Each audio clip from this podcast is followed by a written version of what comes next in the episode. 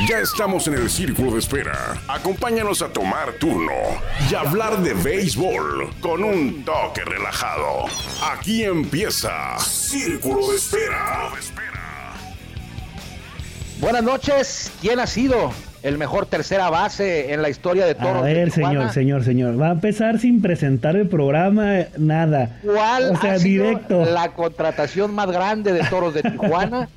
Gracias por escucharnos este miércoles. Ya escucharon a Juan Vega. Este miércoles 15 de abril desde Tijuana, Baja California. Seguimos con el bat en el hombro y aquí inicia Círculo de Espera Radio. Acompaño, usted ya lo escuchó, a Juan Vega y un servidor Armando Esquivel. Coméntame, Juan, ¿cómo estás en el día en el que se celebra? Eh, es un día importante en Grandes Ligas en el béisbol. Se celebra el debut de Jackie Robinson en Grandes Ligas rompiendo eh, la barrera del color hace 73 años por allá en el estadio de Brooklyn, Ebbets Field. ¿Cómo estás? Bien, bien, gracias. Este, un nuevo día, un nuevo programa para todos ustedes. Eh, gracias por dejar sus mensajes. Hay varios ahí que vamos a leer un ratito más. Este, y sí, un día que se conmemora el número peculiar donde todos ahora, si se jugara las grandes ligas, todo el mundo estaría en el número 42. Entonces, yo creo que es el, el, número 42, y creo que está retirado en todos los estadios, ¿no? También. es. Algo que, que, el año pasado o hace dos años hizo la Liga Mexicana con Fernando Valenzuela, Juan, pero fíjate que yo no estoy seguro. Dijeron que se iba a retirar el 34 de Fernando Valenzuela. Ya me voy a meter aquí en polémica, ¿no? El 34 de Fernando Valenzuela en todos los estadios, pero yo no estoy seguro. He ido a varios y no he visto que esté retirado el 34. No estoy seguro, habría que revisarlo, pero ¿qué te parece? Lo dejamos para otro día, porque hoy vamos a hablar de los toros de Tijuana. Eh, ayer revisaba, porque estoy haciendo una agenda, amigos, Juan, eh, de béisbol. Más a ratito te explico de qué se trata. Y me toqué, estuve revisando los, los terceras bases que han jugado en la corta. Bueno, ya ni tan corta, ya son siete años de, toros, sin contar el 2020. Eh, y fíjate que me di cuenta que han tenido grandes guantes. ayer que lo revisaba año por año, y me pude dar cuenta de que mi percepción de los tercera bases de toros estaba equivocada. Yo tenía la idea, no sé si tú, tú, tú coincidas conmigo, que Oscar Robles era el tercera base con, con más juegos. Puedo decirte que para mí Oscar Robles es el tercera base más emblemático de toros de Tijuana, pero no es el que tiene más juegos. No, no, como tú lo comentas, sí, igual, Oscar Robles de Tijuana, jugó grandes ligas, etc., pero igual, hay que, hay que mencionar que también este, hay muy buenos peloteros como Alex Liddy, el Cochito Cruz, incluso Isaac Rodríguez, jugador icónico que Isaac Rodríguez jugó. Una, una, entrevista con él. O sea, también jugó tercera, tercera base 26 juegos. Entonces, no puedes definir que un el mejor tercera base es el que Amadeo Azueta, por ejemplo, que jugó 24, no, porque es muy variado, muchos muy buenos. Miguel Toreo jugó 206 juegos en tercera base. Es el que más jugó. Exacto.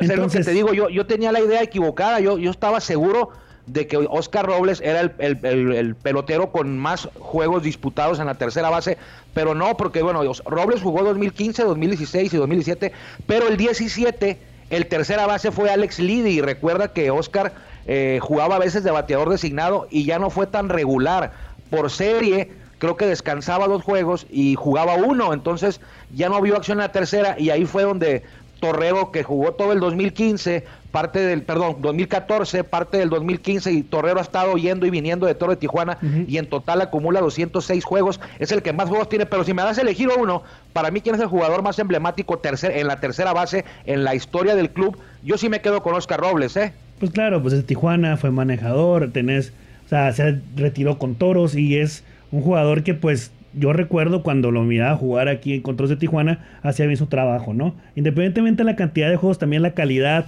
los hits, errores, etc. Es, muy importante, ¿no? Entonces yo considero, de la lista que más o menos tenemos, yo considero que, sí, cierto, Oscar Robles puede haber sido el mejor tercera base de toros, ¿no? De hecho, es el tercera base con más hits en la historia del club. Oscar Robles creo que está en quinto lugar en la historia del club el buen tijuanense que se retiró campeón en el 2017, aunque ya jugó poco. Y sabes una cosa, precisamente al rato que vayamos a la agenda del, del día de efemérides, por si no alcanzamos a llegar ahí, este, hace cinco, hace cinco años, Oscar Robles se fue de 3-3 jugando con Toro de Tijuana, le ganaron a los Rojos del Águila de Veracruz, allá en el Deportivo Beto Ávila, Deportivo Universitario.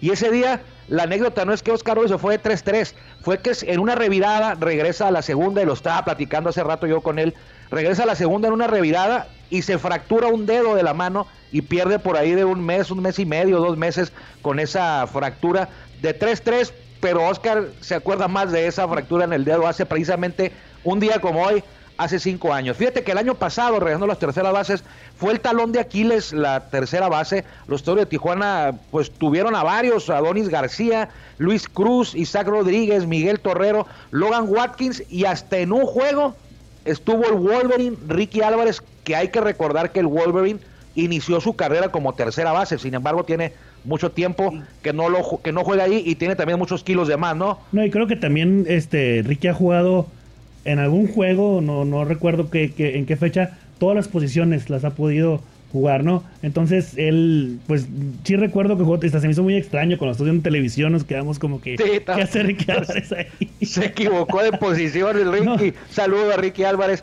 Y ayer hacía una pregunta yo, Juan, amigos, en, en el Facebook, en mi red social de Facebook en mi cuenta de Facebook y le preguntaba a la gente que la, la, la, la, mayoría de la gente que me sigue es beisbolera de toros y de la Liga Mexicana. Le preguntaba a ver si se acordaban, recordaban cuál había sido el primer jugador que se ocupó de la primera base en la historia de Toro de Tijuana. Fue en el 2004, el 17 de marzo, en ese juego inaugural contra Pericos de Puebla. Y fíjate que batallaron para, para, para atinarle o para acertar al final de cuentas hubo cuatro respuestas correctas luego de por ahí de una hora. Liu Rodríguez, el venezolano, fue el Liu Rodríguez ah, fue el primera base. Pero el yo primer, recuerdo que estaba Alejandro Ortiz también, o sea, en la, en terna, ¿no? Bueno, Alejandro Ortiz ya estaba veterano, era, era, era, fue su último año Alejandro Ortiz. De hecho, cuando Carlos Hernández deja el equipo de, manejador, Alejandro Ortiz se queda como manejador jugador y en el 2014 fue su último año como jugador eh, profesional. Eh, está entre los mejores jonroneros de la historia de la Liga Mexicana de Béisbol.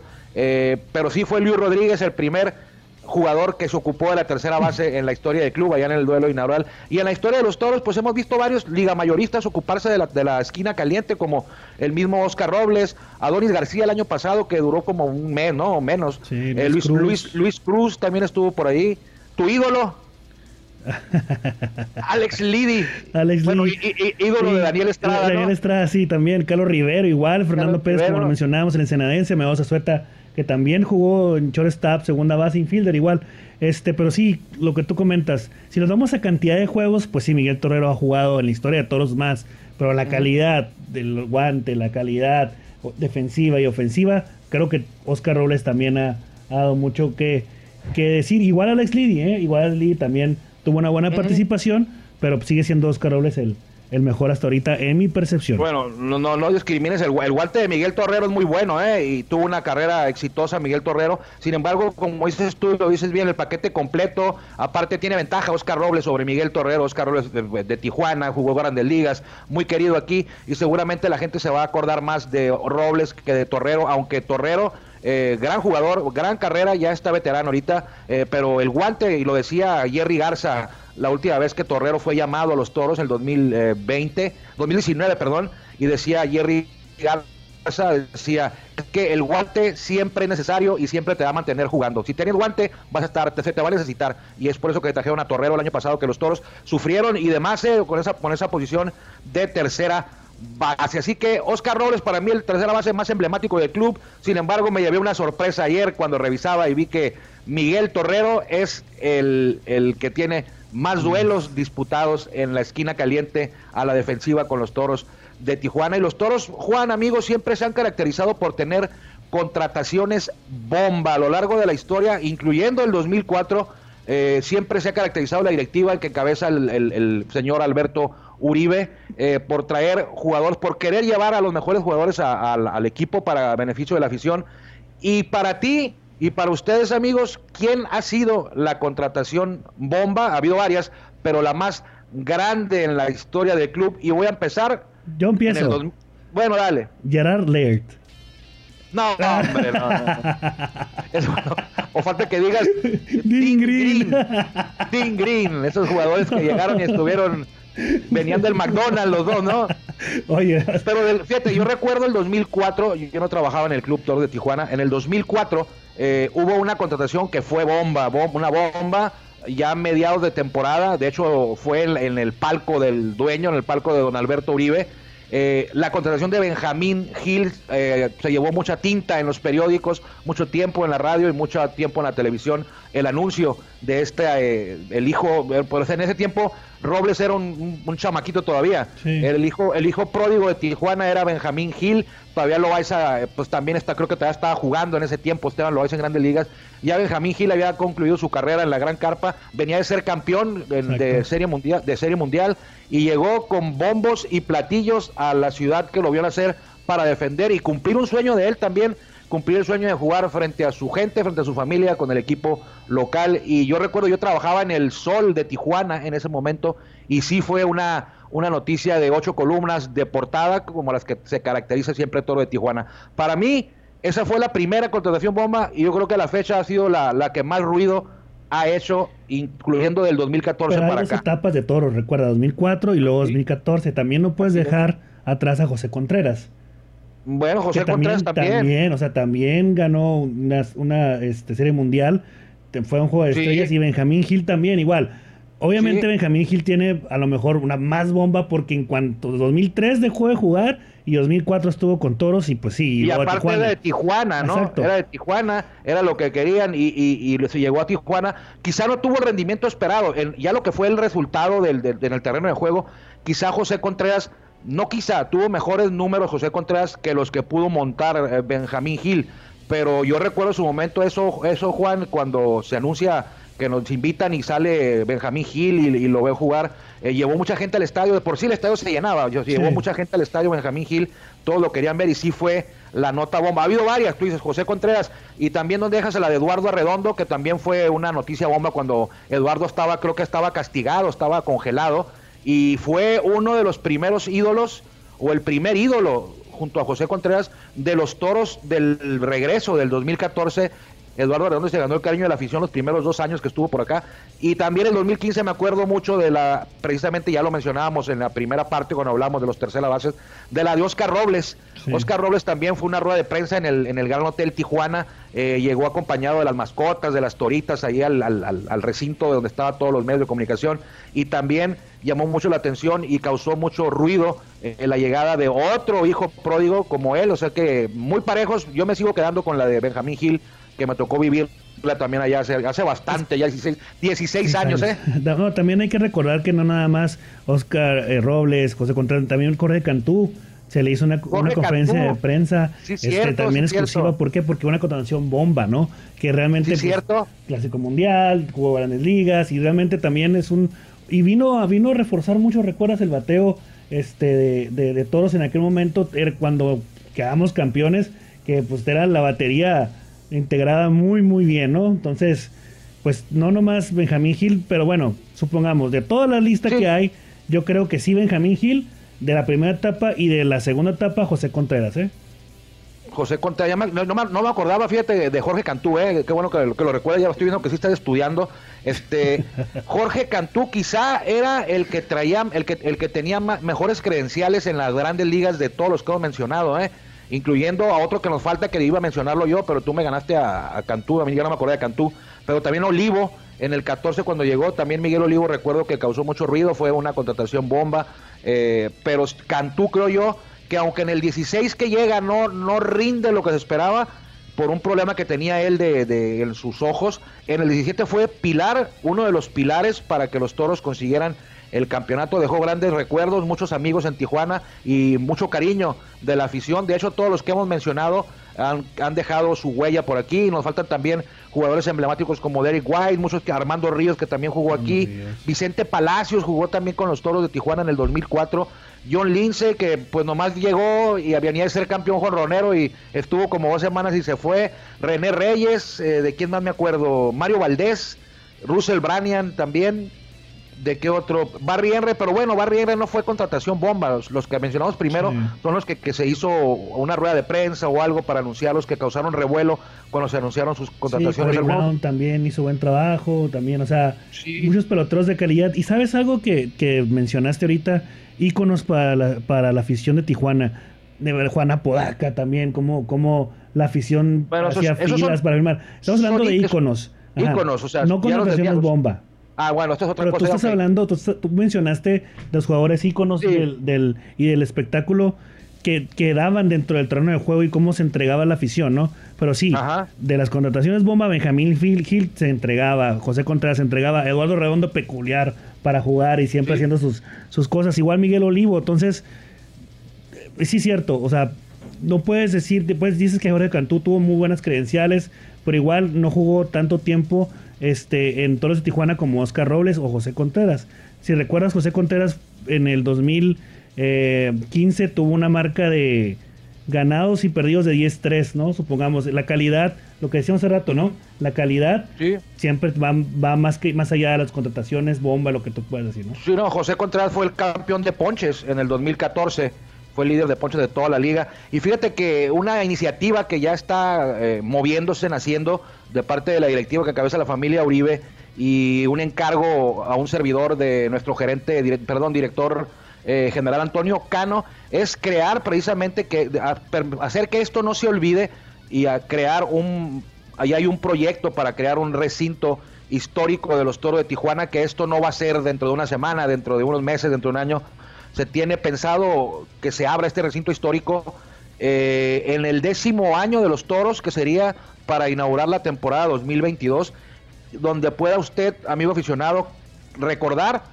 o conocer toda la historia de lo que ha sido este club, incluyendo el año del 2004 y ya del 2014 para acá. Entonces, ahí está ya, ya nació la, ya está la iniciativa de este proyecto, ya está caminando. Espero, esperamos que todo marche sobre ruedas y podamos eh, disfrutarlo por ahí del 2022, si Dios quiere. Oye, Armando, ¿y ya tienes todas las cosas tú guardadas o qué? Ya tengo varias, ¿eh? ya tengo varias, nos estamos dando la tarea de recopilar, que es lo más complicado, y ahí vamos poco a poco. Me sorprende un video que miré en la mañana de, mi amigo personal David Wells. David Wells. Estaba, le, platicaba en la mañana que subió un video a sus redes sociales que tiene un, un cuarto, un recinto más o menos mediano, este, con vitrinas y todo. Y entrando al, recinto que tiene personal, tiene una estatua de Babe Ruth con un uniforme, o sea, no, no, no, no, no, no, no estuvo entero nunca ese señor, no, estuvo entero. No, una bata creo que, también tenía de, de Babe Ruth, o sea, y varias casacas firmadas de Sammy Sosa, Larry Walker, de varios peloteros famosos y compañeros que de, de, de, él, igual también sus uniformes de, de Toronto, de Yankees, etc. Y pues hay que recordar que, que, que nos pues, ojalá, ojalá nos invitaras, para, me gustaría entrevistar a, a, a Well, me gusta entrevistar a ese, tipo de personalidades del béisbol, que creo que escribió un libro, David Wells, y, y, bueno, a mí no me consta, bueno, él lo dice, ¿no? Que, que tiró un juego perfecto y estaba ebrio o, tomado, borracho. Ya investigué, el 98 sí fue contra Minnesota. ¿Te acuerdas que en la mañana te platicaba? Sí. Creo que terminó su carrera, terminó su carrera con los padres, ¿no? Si mal no recuerdo, no estoy seguro de eso. ¿eh? No, ahorita ya está off. Centro de acopio, centro de acopio, tú que estás en el estadio, ¿cómo lo has visto? Bien, eh, claro, no, pues igual hay que recordar que estamos de lunes a domingo de 10 a 6 de la tarde recibiendo insumos médicos para poder apoyar esta iniciativa que tiene el equipo Sonkins de Tijuana y junto con Toros de Tijuana para poder este, aportar, el, como te comentaba, el día de ayer van a traer el, el, auditorio de los Sonkis, lo van a adecuar para atender a pacientes con COVID-19. Entonces ocupan insumos, ocupan apoyo para poder enfrentar esta pandemia, ¿no? Eh, hablando de otros temas, te comentaba ayer que Steve Pierce estaba allá. Sí, dicho, sí, cierto. Había dicho que, se me, me, confundiste porque yo te entendí que había dicho que un pitcher, entonces yo me quedé con que Pierce, no pensé que fuera Steve Pierce porque yo sabía que Steve Pierce no era pitcher. No sé si tú dirías pitcher o, yo lo escuché mal. Ah, dijiste jugador, yo lo escuché mal y por eso ayer no te seguí mucho el rollo porque dije, pues no conozco a ningún pitcher Pierce, pero no, ya revisando la información vi que te referías al que nos enterró en el 2018.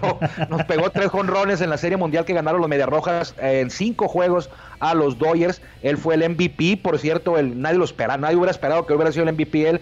Pues el señor pegó tres jonrones y ayer decidió oficializar algo que tú ya habías comentado que estaba la, el rumor. Eh, entonces ya se retiró eh, este señor Steve Pierce de manera oficial. Rob Manfred dijo ayer en entrevista eh, a, un medio, a una estación de radio que, así lo dijo él, el béisbol no va a regresar hasta que la situación de salud pública haya mejorado al punto de que nos sintamos seguros que podemos jugar sin riesgos para los jugadores, empleados y aficionados en un ambiente que no impacte de manera adversa a la situación de salud pública. Con eso me queda claro de que no están pensando en jugar a puerta cerrada. ¿eh? No, no, no. Y, incluso si te das cuenta con esta declaración, hay que esperar, hay que esperar. Y, y, cabe señalar que la situación en Estados Unidos sí está complicada también. Entonces, Puede ser que sea hasta que la puedan posponer la, la temporada, ¿eh? Hasta el 2021, porque Hay, hay, quien, hay quienes eh, quieren reactivar la economía, pero yo pienso que no es lo adecuado. No, y, creo que bueno porque los Dodgers no van a ganar, ¿eh? de todos modos. Bueno, pues si no juegan no van a ganar. No, pues tampoco. El copropietario, por último, el copropietario de los Yankees, eh, Hank Steinbrenner, el primogénito de George Steinbrenner, el hijo más grande, falleció ayer a los 63, 63 años, perdón, por una enfermedad eh, que no está relacionada al, al COVID-19, una añeja, un añejo mal que tenía, que no tiene nada que ver con la pandemia, era el hijo más grande, que en paz descanse, el copropietario de los Yankees, porque creo que su hermano, él y su hermano eran los que se encargaban del equipo, creo que se llama Hal, su hermano, no, me acuerdo muy bien, el hermano menor, y toros históricos, a veces nos preguntan quién es el jugador de toros que ha participado en más juegos, ¿quién crees tú, Juan, que es el jugador de toros Está fácil, ¿eh? Que ha participado en más juegos. No, pues Isaac Rodríguez con 383. Isaac Rodríguez. Isaac Rodríguez. Justamente Dustin Martin estaba en, bueno, estaba primer lugar con anterioridad con 347 y ahorita ya Isaac Rodríguez pues lo rebasó, ¿no? Obviamente. Lo rebasó. Pero José Guadalupe Chávez 309, fíjate. Eduardo Redondo con 266. Carlos Valencia jugó en 236 y en sexto lugar el paisano Oscar Robles, de quien hablamos bastante el día de hoy. Eh, de entrevistarlo, 21. ¿eh? Le voy a entrevistar a Oscar Robles. ¿Qué te parece si le hablamos mañana? Aunque ahorita tenemos, hablando de Isaac Rodríguez, tenemos una, una entrevista que ya le hicimos, es grabada, en donde nos dice eh, qué es lo que hace, qué es lo que está haciendo todos los días, cómo ha cambiado su manera de vivir esta pandemia, eh, qué es lo que más extraña y qué ha aprendido de este evento sin precedentes. Así es que vamos a escuchar lo que nos dijo hace que hace una, una hora, ¿no, Juan? Hace un par de horas nos dijo Isaac Rodríguez. Adelante con el audio, por favor. Sí, estos días de cuarentena trato de levantarme con un propósito cada día. Eh, me levanto más o menos a las 9 y me acuesto más o menos a las 10, 11 de la noche.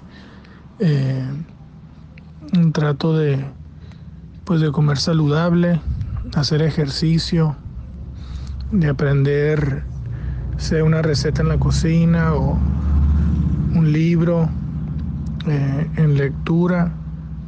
Eh, o si hay una cosita que se tiene que hacerse limpieza también ¿no? aquí, en, aquí en el departamento.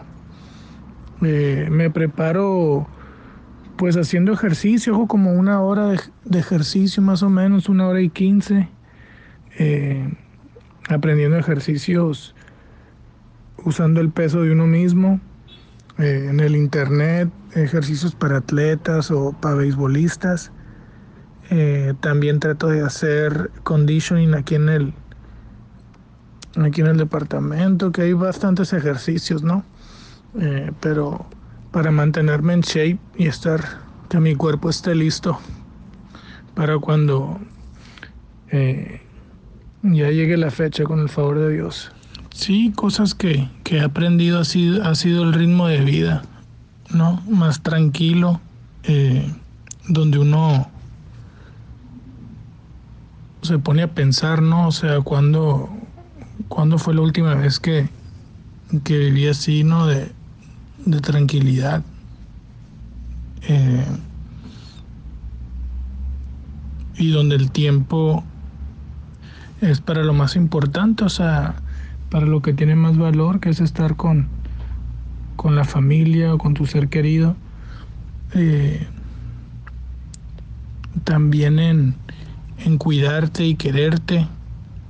Eh, ahorita de la manera que nos estamos protegiendo es en pues en, no salir para no ser contagiado y contagiar a más gente eh, en donde también creo que pues los conflictos o el conflicto eh, se vence más fácil no estando unidos estando juntos Sí, lo que más extraño ahorita es eh, la familia. Eh, también extraño mucho el estadio, extraño la adrenalina, eh, la fanaticada sin duda.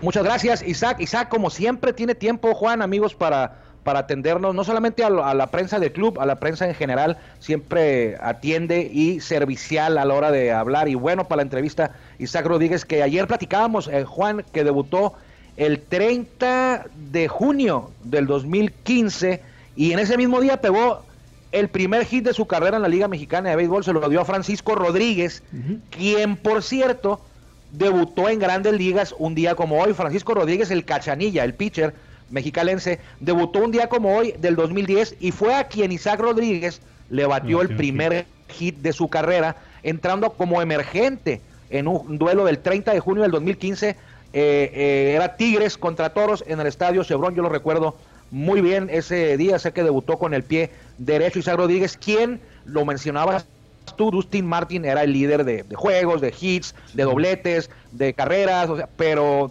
desde que se fue, se retiró Dustin Martin, Isaac Rodríguez lo ha venido superando en la mayoría de los departamentos ofensivos y así será, así será aquí en adelante. Isaac Rodríguez, eh, tú lo has dicho muy bien, es el ícono de, no sé si de la ciudad, pero sí del equipo. Es la, figura emblemática y el jugador franquicia del equipo de los y, ¿no? y hay que recordar también que él es una persona que se ha mantenido en el equipo con, buenos números, ¿no? O sea, siempre, siempre ha sido eh, una, un jugador, perdón, que siempre ha sido ha, estado en los momentos críticos y ha, nos, eh, ha, aventado jugadas espectaculares, ha estado a la ofensiva, a la defensiva. Y, hay que recordar cómo comenzó. Llegó al, al, spring training sin que nadie lo conociera. Un muchacho que no daban, como que dice por ahí. Jugó, jugó, la academia. Jugó en la academia, entonces. Estaba en la academia, estaba con Torito de Tecate, acuérdate. Sí, y fíjate, fue novato del año en el 2016 y aparte fue campeón bateador, el único novato del año de los Toros y campeón bateador de la temporada 2018.1. Eso de punto uno se lo debemos a Javier Salinas, ¿no? bueno. ¿eh? bueno, vamos a continuar con un día como hoy en la historia, en la historia de Toros. Primero, primero te decía que Francisco Rodríguez debutó en Grandes Ligas un día como hoy, él no juega con Toros, y también Jorge Horta, ya que estábamos por ahí, el Charolito Horta, el Mazatleco, debutó en grandes ligas un día como hoy, en 1972. Y ahora sí, vámonos, un día como hoy con los toros, 2014, échatelo tú. Sí, en el 2014 los toros de Tijuana cayeron 8 a 4 contra Tigres de Quintana Roo en el Chevron. La Lomita ganó a Mauri Sanit con rescate de Luis Alberto Ramírez y perdió Víctor Álvarez. En Fren Gutiérrez y Randy Ruiz fueron los mejores bat fronterizos con dos hits cada uno. Tijuana vio caer su récord a tres ganados con nueve perdidos. 3-9 iba Tijuana en el 2014, el único año que no han avanzado a playoff. Efren Gutiérrez y Randy Ruiz y perdió el ex Grandes Liga Víctor Álvarez. En el 2015 los Toros le ganaron 5-4 a los Rojos del Águila de Veracruz por allá en el puerto y ganó Chávez Marín, perdió Ignacio Montaño, salvó Ramón Ramírez, eh, Oscar Robles, ya lo decíamos, de 3-3 la vieja Hernández de 4-2, Miguel Torrero Jonrón y Oscar Robles salió lesionado, una fractura en el dedo de su mano en eh, la séptima entrada. En el 2016 los toros superaron 4-3 arrojos del Águila en el Chevron otra vez y la victoria fue el récord, eh, perdón, la victoria fue para Jesús García con salvamento de Jason Orquídez, mientras que derrotado fue Norman Elenes. El mejor bateador fue Jesús Guzmán con un par de imparables, un doblete y tres carreras empujadas. Ajá. El 17, hace tres años, todo de Tijuana cayó 4-2 entre Leones en el Chevron, ganó Jonathan Castellanos, rescató Jairo Asensio y perdió Manny Barrera. Dustin Martin fue el mejor bat de los toros, dos hits, uno de ellos cuadrangular. Ya para terminar, eh, los toros le pasaron por encima a Piratas de Campeche al imponerse ocho carreras por dos en el Estadio Chevron La victoria fue para Alex Anavia y la derrota para Rolando Valdés.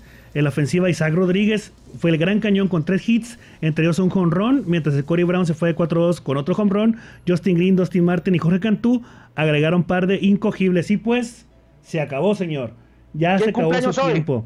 Aaron Laffy, cumpleaños, Milton Bradley, Jeremy Burnitz, Tad Simon, Willie Davis. Un día como hoy, Juan Nieves tiró un juego sin hit con los cerveceros. André Dawson llegó a 400 jonrones. Sparky Anderson llegó a 2.000 victorias. Y el estadio de los Mets, el Shea Stadium, albergó un juego de Yankees y un juego de Mets como local un día como hoy en el 98. Que le vaya bien, nos vemos mañana.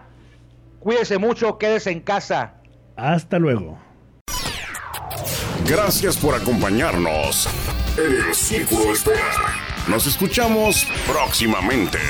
Círculo de Espera.